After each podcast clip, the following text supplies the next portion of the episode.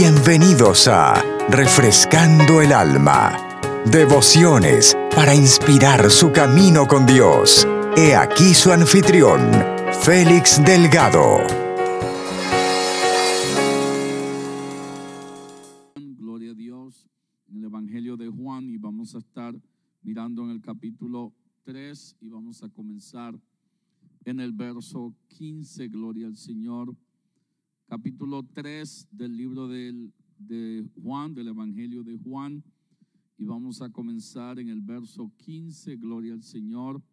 Y vamos a recibir la palabra en esta tarde y vamos a, a atender lo que Dios tiene para nosotros hoy. Juan en el capítulo 3, versos 15 y en adelante dice la palabra del Señor, para que todo aquel que en él cree no se pierda, mas tenga vida eterna. Porque de tal manera amó Dios al mundo que ha dado a su Hijo unigénito para que todo aquel, ahí está nuevamente esa frase, para que todo aquel que en él cree no se pierda, mas tenga vida eterna. Porque no envió Dios a su Hijo al mundo para condenar al mundo, sino para que el mundo sea salvo por él. El que cree en él no es condenado, pero el que no cree ya ha sido condenado, porque no ha creído en el nombre del unigénito Hijo de Dios. Y esta es la condenación que la luz vino al mundo y los hombres amaron más las tinieblas que la luz, porque sus obras eran malas. Porque todo aquel, está nuevamente esa frase, porque todo aquel que hace lo malo aborrece la luz y no viene a la luz para que sus obras no sean reprendidas. Mas el que practica la verdad viene a la luz para que sea manifiesto que sus obras son hechas en Dios.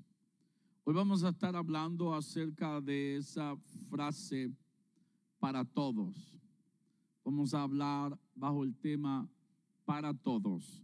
Señor, en el nombre de Jesús te damos gloria te damos honra y te damos honor, Señor, por todas las cosas. Gracias por este tiempo, Señor, que hemos de estar delante de ti. Gracias por esta bendita y santa palabra. Te pedimos en el nombre de Jesús que tú bendigas, oh Señor, a cada corazón, a cada oyente en esta tarde. Señor, que seas tú obrando, Dios mío, en el corazón de una manera especial, de una manera grande, oh Dios mío. Que tu bendición, Señor, alcance los corazones en esta noche y que seas tú, Señor, tocando, Dios mío, tocando ese corazón necesitado de tu palabra en el nombre poderoso de Jesús. Si alguien dice amén, gloria al Señor, puede tomar su asiento en el nombre del Señor. Aleluya. Miramos esta escritura, gloria al Señor, y miramos repetidamente esa frase donde la palabra dice para que todo aquel, para que todo aquel, gloria al Señor, está hablando de aquella persona o de esa persona que toma la decisión, aquella persona que está determinada, aquella persona que quiere seguir o que quiere aceptar, gloria al Señor, esta invitación universal. No es una invitación solo para aquellos que están de mucho lucro y de mucha finanza o de una posición social muy alta.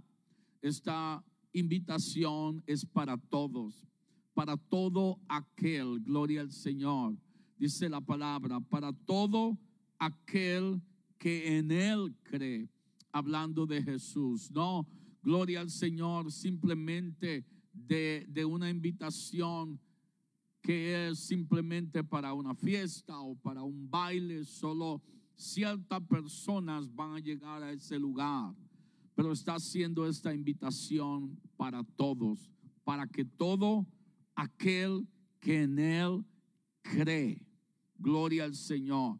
Y de eso vamos a estar hablando en esta preciosa noche, acerca de esa invitación para todos, porque es una invitación universal a ser parte, a unirse, a ser parte de esta grande familia, la cual ha adquirido la salvación de su alma por la sangre preciosa de Jesucristo. Sabemos, hermanos, que usted y yo vivimos en una época en la que esta afirmación, en la que estas palabras es o son, podríamos decir, intensamente cuestionadas. Y sin embargo, es una invitación para todos, para todo. No importa si es rico o si es pobre, si es blanco o si es negro, si es de buena familia o de mala familia, es para todo el mundo. Es para todos los que quieran es para todos los que deseen alcanzar, es para todos los que quieran un cambio, para todos los que quieran salvación, para todo aquel que reconozca en su corazón de que necesita a Dios. Esta invitación es para él o para ella, aún para aquellos que todavía rechazan esta invitación, esta invitación todavía es abierta. Esta invitación todavía está para todos. Gloria al Señor. No hay, dice la Biblia, el Señor no hace acepción de personas. Él no mira a un cierto tipo de personas. No, Él mira entre todos y a todos buscando quien desea alcanzar esta salvación. So podemos mirar en la palabra de Dios y podemos examinar estas palabras. Y, y aún este pensamiento de que, de, de, de cuestionar de que esta invitación es para todos. Porque lo miramos a la luz de las enseñanzas de Jesús. Por ejemplo, Jesús comunicó la necesidad de creer. Él lo habló muy claro. Si creo, puedo ser salvo. Si creo, puedo ser salvo. Si no creo, voy a ser condenado. Es, es en todo, gloria al Señor.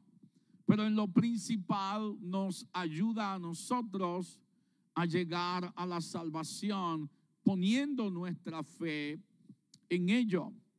Es lo mismo Gloria al Señor que si nos dicen, hey, si entras por esa puerta, te vas a encontrar con un millón de dólares. Usted va a entrar por la puerta si cree a la palabra de esa persona que le está hablando. Y la, el creer lo va a llevar, o la fe lo va a llevar a accionar. ¿Qué va a hacer? Se va a mover hacia esa puerta y va a abrir la puerta con la esperanza de que es cierta la palabra que usted acaba de oír. So Jesús cuando hace la invitación, no la hace simplemente por añadir palabras, no la hace simplemente para añadir un dicho o para añadir algo que se oiga muy lindo.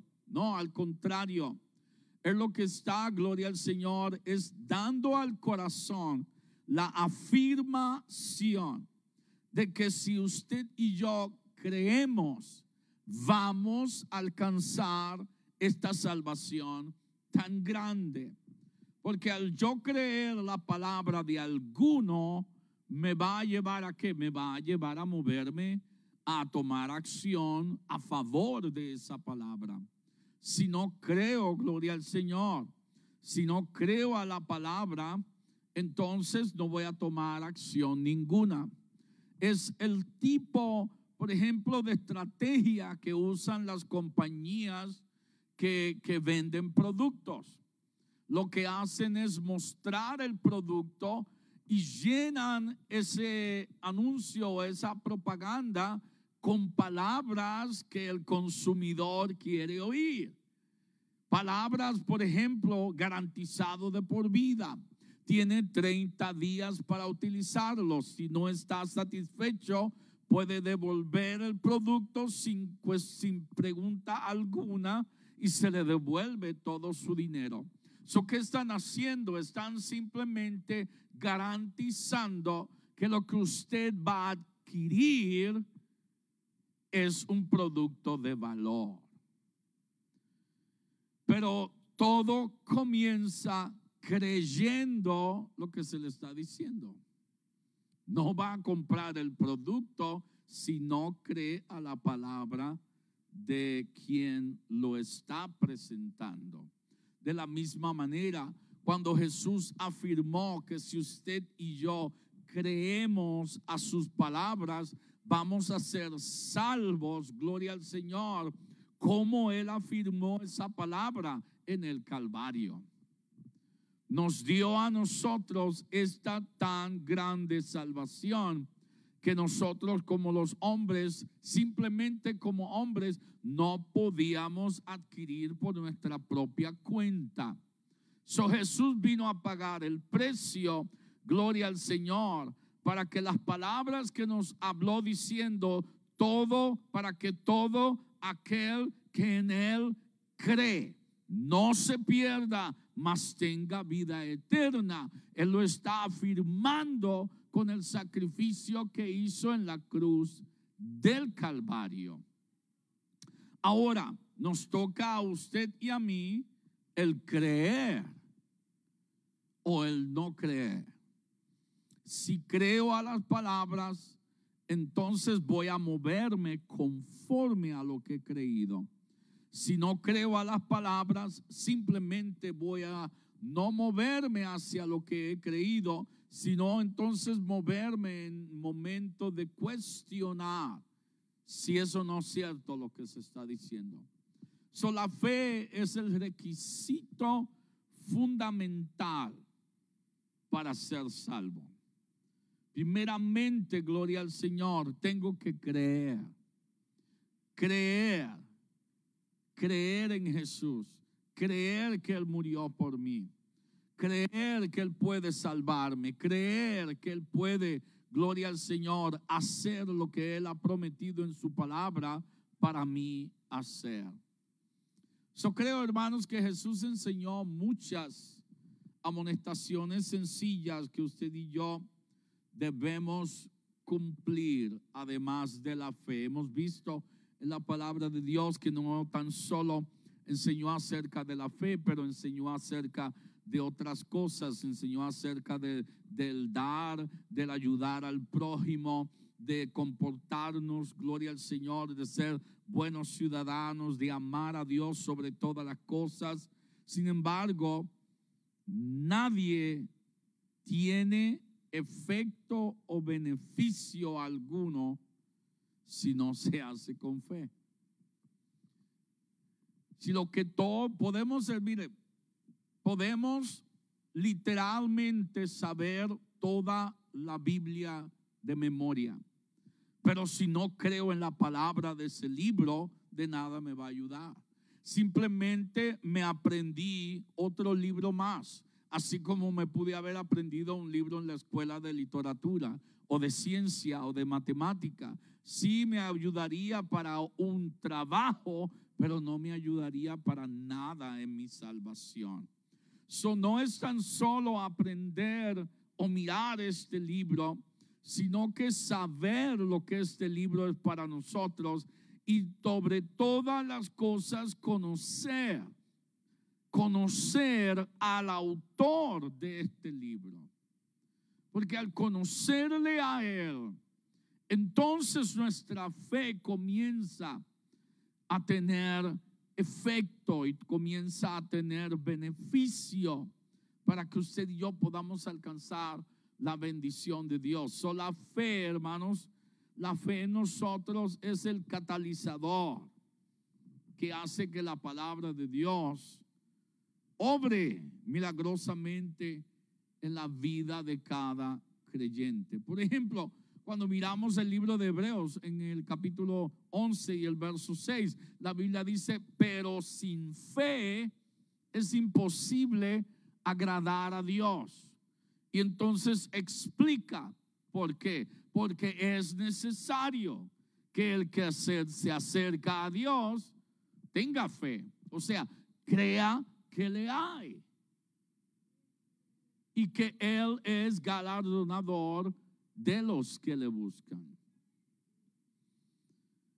Pero comienza diciendo, sin fe es imposible.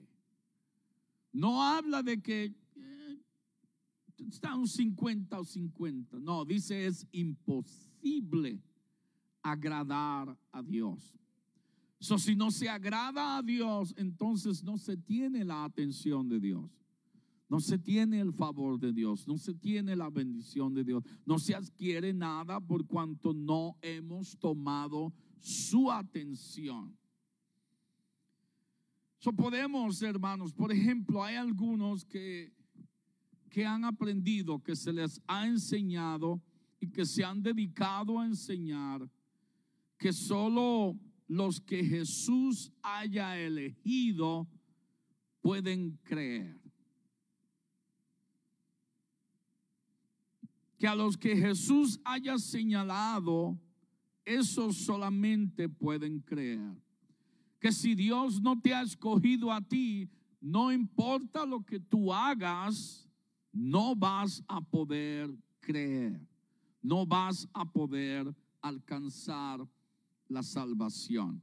En otras palabras, si no has sido elegido específicamente para ser salvo, no puedes tener fe. Y si no has sido elegido, no tienes capacidad para creer. Y eso está totalmente contrario a lo que la Biblia dice. La Biblia habla, y lo leímos al principio en el capítulo 3 de Juan, versos 15 al 21, donde el 16 dice que de tal manera amó Dios al mundo. No dijo amó Dios a la iglesia. Si hubiera dicho porque de tal manera amó Dios a la iglesia, entonces está hablando de unos escogidos, de quien Dios ha señalado a quien Dios ha llamado iglesia. Pero no está diciendo porque de tal manera amó Dios al mundo. No al americano, no al hispano, no al ruso, no al chino, al mundo. Todo el que está en este mundo, sea bueno a nuestro parecer, sea bueno o a nuestro parecer, sea malo, porque de tal manera amó Dios al mundo.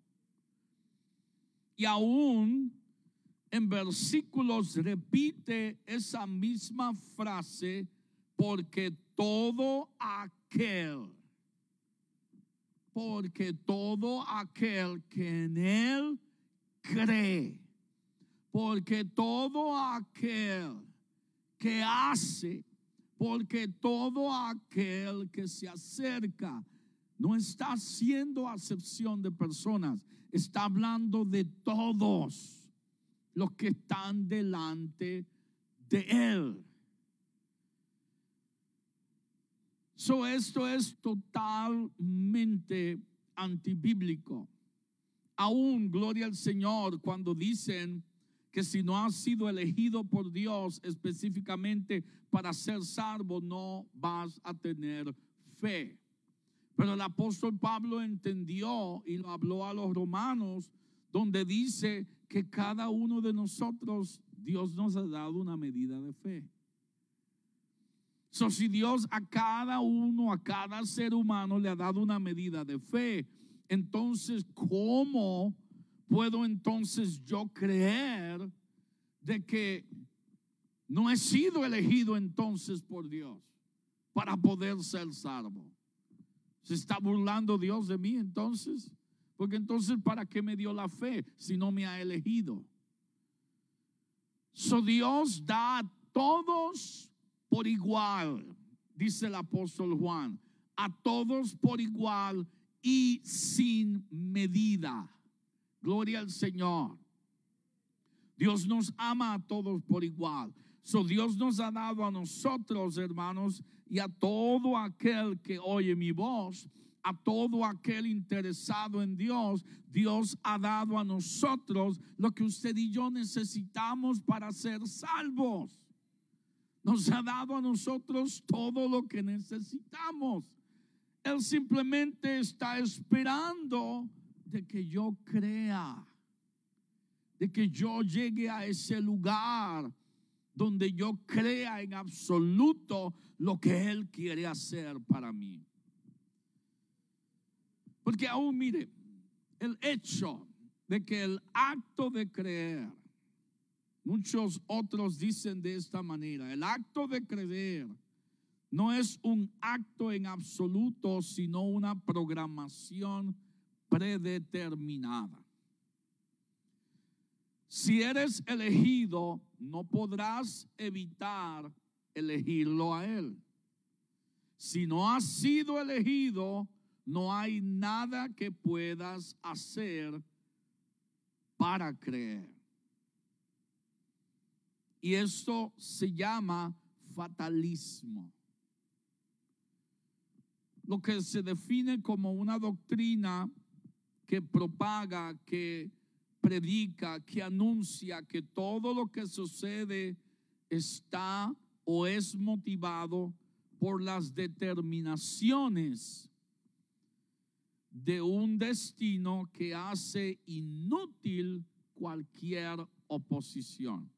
En otras palabras, se está hablando que todo lo que sucede en el mundo ya ha sido planeado por Dios de que somos unos muñecos, de que Dios está controlando todo. Pero este tipo de razonamiento por completo ignora las enseñanzas que habló Jesús. Una de ellas podemos mirar, está en Mateo 25, donde habla de las cinco vírgenes prudentes y de las cinco vírgenes insensatas todas fueron escogidas. Todas habían sido elegidas. No había una más bella que la otra, no, las diez fueron escogidas.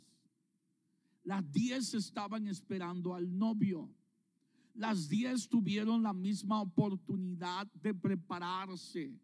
Las diez fueron al mismo lugar a buscar aceite esperaron en el mismo lugar, esperaron al mismo tiempo, el mismo tiempo, hasta que llegó el novio. ¿Y qué sucedió? Sabemos. Las cinco que no se prepararon fueron a las cinco que estaban preparadas y les dicen, hey, préstame un poco de tu aceite porque se me está acabando el mío y, no pude ir a buscar más, temiendo de que cuando fuere a buscar el marido o el novio ya hubiera venido. ¿Qué le dicen? Ah, ah, no podemos darte de nuestro aceite porque entonces nosotras nos quedaríamos cortas. Id y buscar vuestro propio aceite. Y cuando van de camino, entonces el novio viene y toca la puerta. Las cinco que estaban preparadas esperando por él abren la puerta y el novio al entrar cierra tras sí la puerta con candado. Y al rato llegan las otras cinco tocando a la puerta. Pero se oye, se oye una voz de adentro diciendo, no os conozco no sé quién soy. Esto, hermanos, nos lleva a nosotros a entender con más claridad que aunque había una gran diferencia entre las sabias y las no preparadas, la preparación que cada una individual tuvo que hacer fue la clave para ser desposada o no con el novio. No tuvo nada que ver con obra predestinada. Cada situación que ocurre en este mundo es por lo que usted y yo hemos elegido. Dios nos ha dado otra cosa que, que, quienes enseñan de esta manera olvidan, que no tan solo Jesús vino al mundo a salvar el mundo, pero cuando creó al hombre le dio un libre albedrío. Dios no vino a tener, como decir, eh, eh, robots que tuvieran un programa en sí, no, dio libertad al hombre para elegir. La Biblia misma lo dice, Dios creó al hombre conforme a su imagen, conforme a su semejanza, sabiendo el bien y el mal, teniendo el poder de decisión, de escoger. Son las parábolas de estas vírgenes nos muestra a nosotros que la diferencia fue una decisión. La diferencia estuvo en una decisión. No en que el novio había escogido a un grupo y al otro grupo no, porque no, no le cayó bien. No, él había escogido a todas.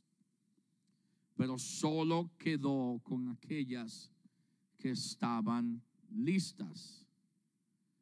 Las parábolas de Jesús visitan y hablan de este tema una y otra vez. Jesús advierte repetidamente que si no, que si uno carece de diligencia, se va a perder.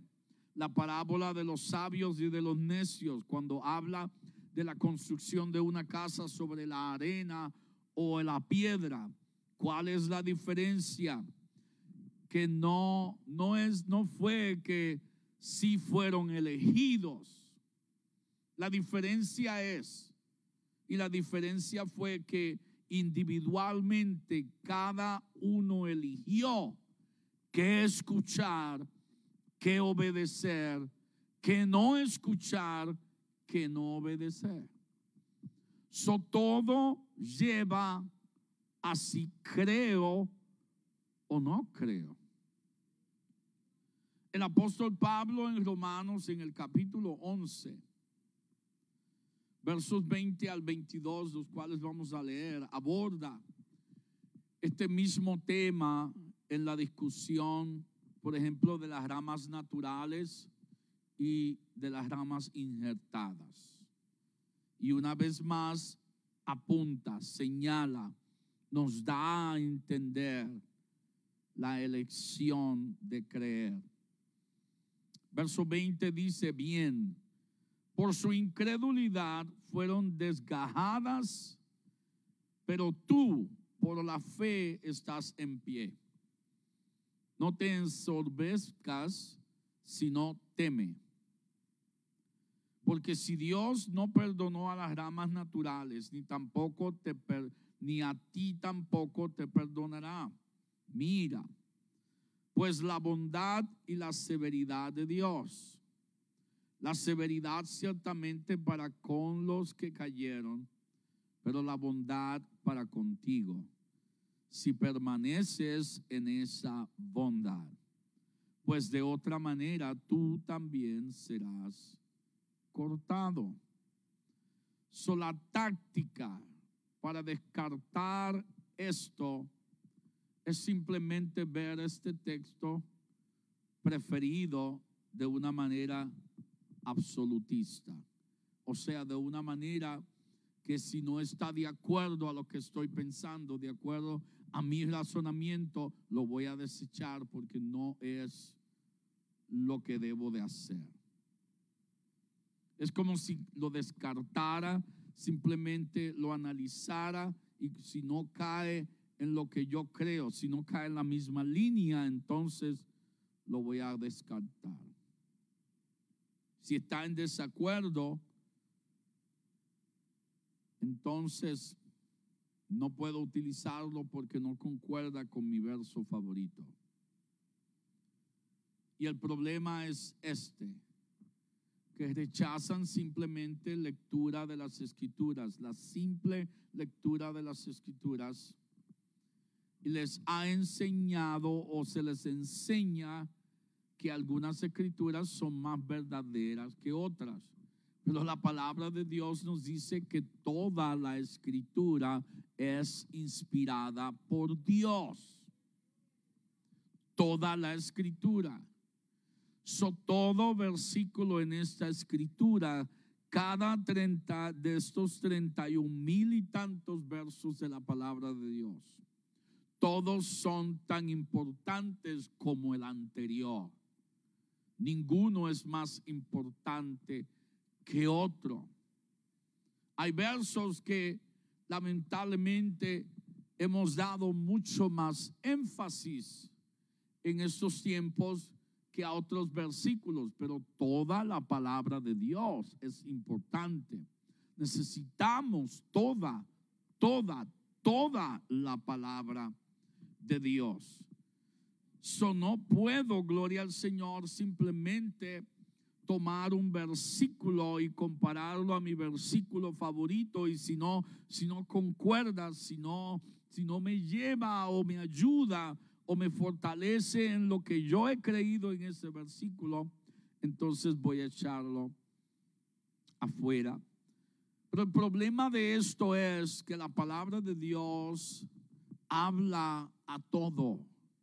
No simplemente la palabra de Dios habla a la mente, la palabra de Dios habla al corazón. La palabra de Dios habla al espíritu. La palabra de Dios habla al alma la espada, la espada del Espíritu, corta para ambos lados. No, no es simplemente para un solo lado, corta para ambos lados. Es viva, es eficaz, es más cortante, dice que toda espada de doble filo. El que las haya tiene vida y vida en abundancia. So, la palabra de Dios no podemos, gloria al Señor, simplemente eh, eh, eh, escoger y tomar, escoger y no. Ay, no, esto no, esto está muy fuerte. Déjame mirar otro, otro capítulo. No, toda la palabra es para nosotros y debe ser para nosotros de importancia. Porque si no tenemos toda esta palabra, vamos a estar incompletos.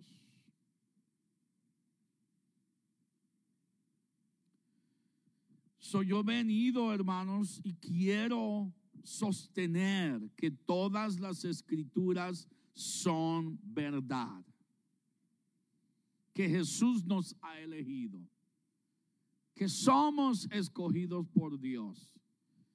Que lo que me va a distinguir a mí es la elección que yo tome basada en la respuesta al sacrificio que Jesús hizo en la cruz por mí. Ahí es donde se va a basar y va a comenzar la base de mi fe. Si la Biblia dice, muchos son llamados, pero pocos son escogidos. Y Dios sí elige, pero Dios no elige para hacer distinción de personas. Porque la Biblia, gloria al Señor, habla de que su favor está con los que le temen y le aman. Que su favor está con aquellos que le buscan de todo corazón. Que al malo, que dice la Biblia, al malo él mira de lejos. Al orgulloso él mira de lejos. Pero al humilde y sencillo Dios está más cerca de lo que usted y yo podemos imaginarnos. Sí podemos decir Dios elige, pero no elige, gloria al Señor, de la manera en que muchas veces pensamos. Por cuanto para todo aquel que en Él cree, Dios está cerca. La Biblia misma lo habla, Santiago mismo lo expresó, acercaos a Dios y Él se acercará a vosotros. Es una elección. Yo soy quien decido, yo soy quien elijo que me, acercaré a Dios o no. Me quedo de lejito a ver si, si, si funciona o no. Pero si me acerco, ¿qué podría alcanzar? Ah, pero no me atrevo todavía. Eso todo es una decisión. Yo soy quien tengo que decidir. Pero la invitación es para todos. Lectura que leímos al principio, el verso 15 de Juan 3. Dice, para que todo aquel que en él cree, no está hablando de un futuro, está hablando del momento, para que todo aquel que en él cree, el ahora de nuestra vida, no se pierda, mas tenga vida eterna. Porque de tal manera amó Dios al mundo, que ha dado a su Hijo unigénito, vuelve y repite, para que todo aquel que en Él cree no se pierda, mas tenga vida eterna. Porque no envió Dios a su Hijo al mundo para condenar al mundo, sino para que el mundo sea salvo por él. So, entonces, Dios no eligió a cierto grupo, Dios eligió al mundo. Dios eligió al mundo. So, él está con el deseo, como habló el apóstol Pedro. Dios no quiere que ninguno perezca, sino que todos procedan al arrepentimiento. Todos. Todos. So, hay una falsa acusación para quienes rechazan la elección absoluta. Es, es, es como estuviera hablando de, de compararlo con el error de lo que también llaman como el universalismo. ¿Qué es esto? ¿O qué religión es esta? Los universalistas lo que enseñan es que todos son salvos, no importa lo que hagan. Eh, un día uno me dijo a mí, yo puedo ir al bar y dar unos cuantos tragos, aún embriagarme, y yo no pierdo mi salvación.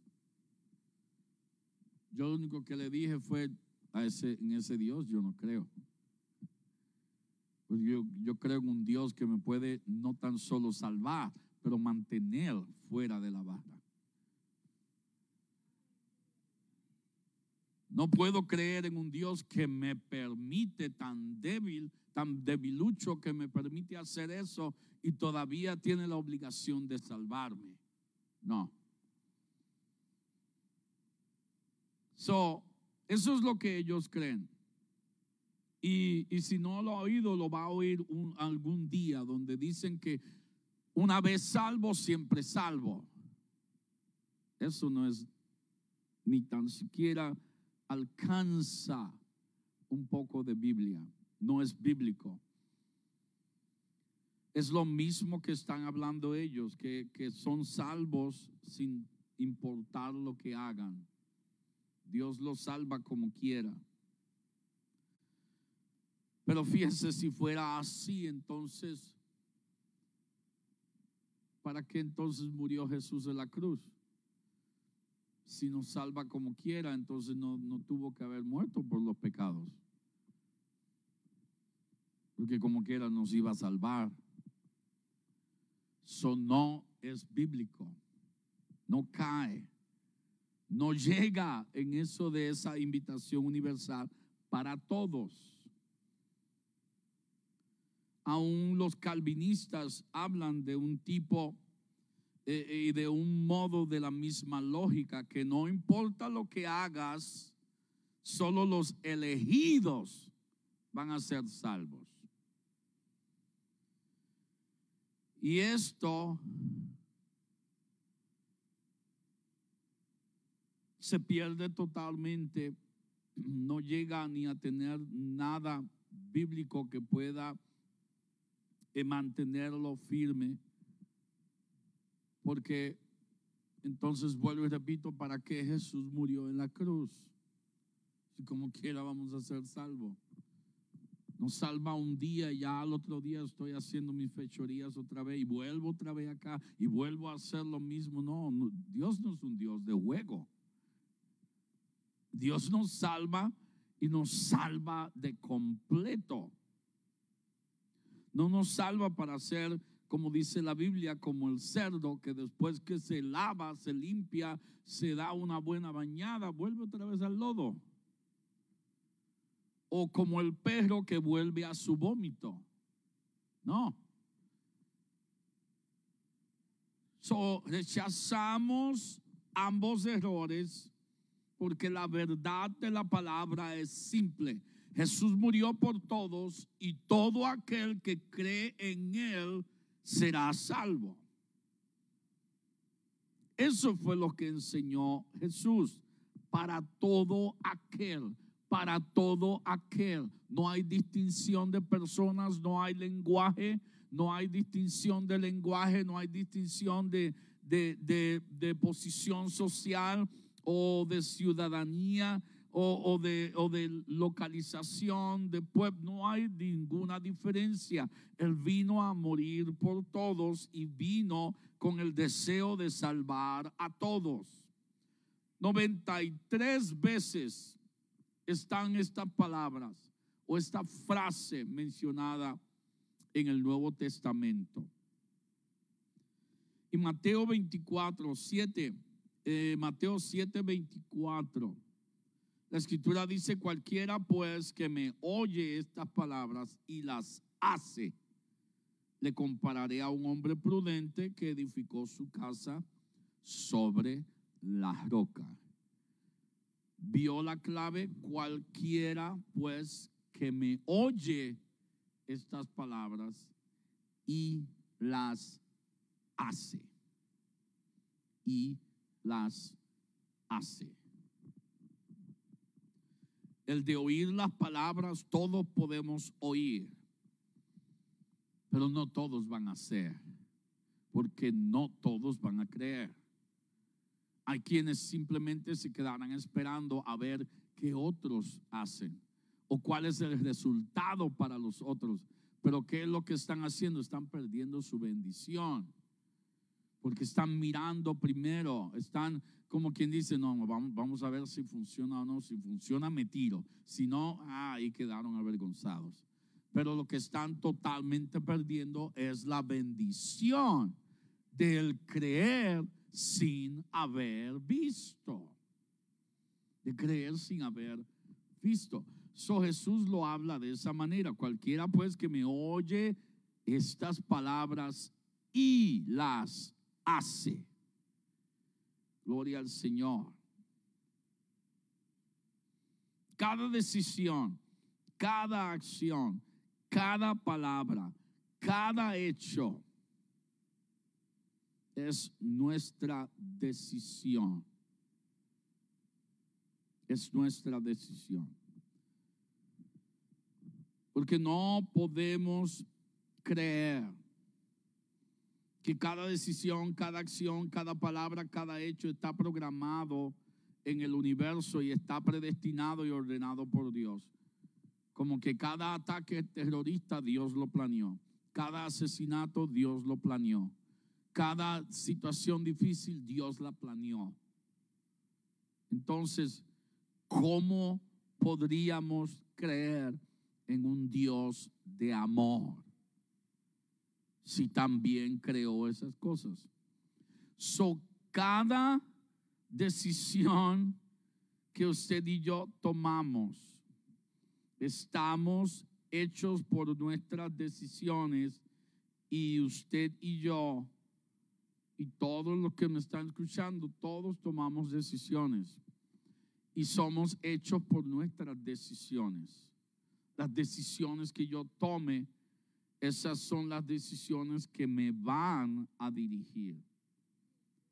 So Dios nos ha dado a cada uno de nosotros y nos ha hecho a su imagen y semejanza. Nos ha dado la capacidad de elegir a quién vamos a servir, a quién vamos a ir, a quién vamos a creer, en quién vamos a confiar, para quién vamos a vivir.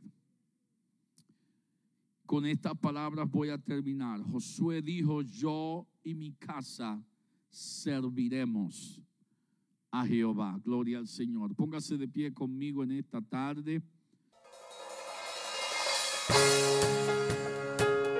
Gracias por escucharnos. Para más información, visítenos en www.iglesiarea.com. Dios los bendiga.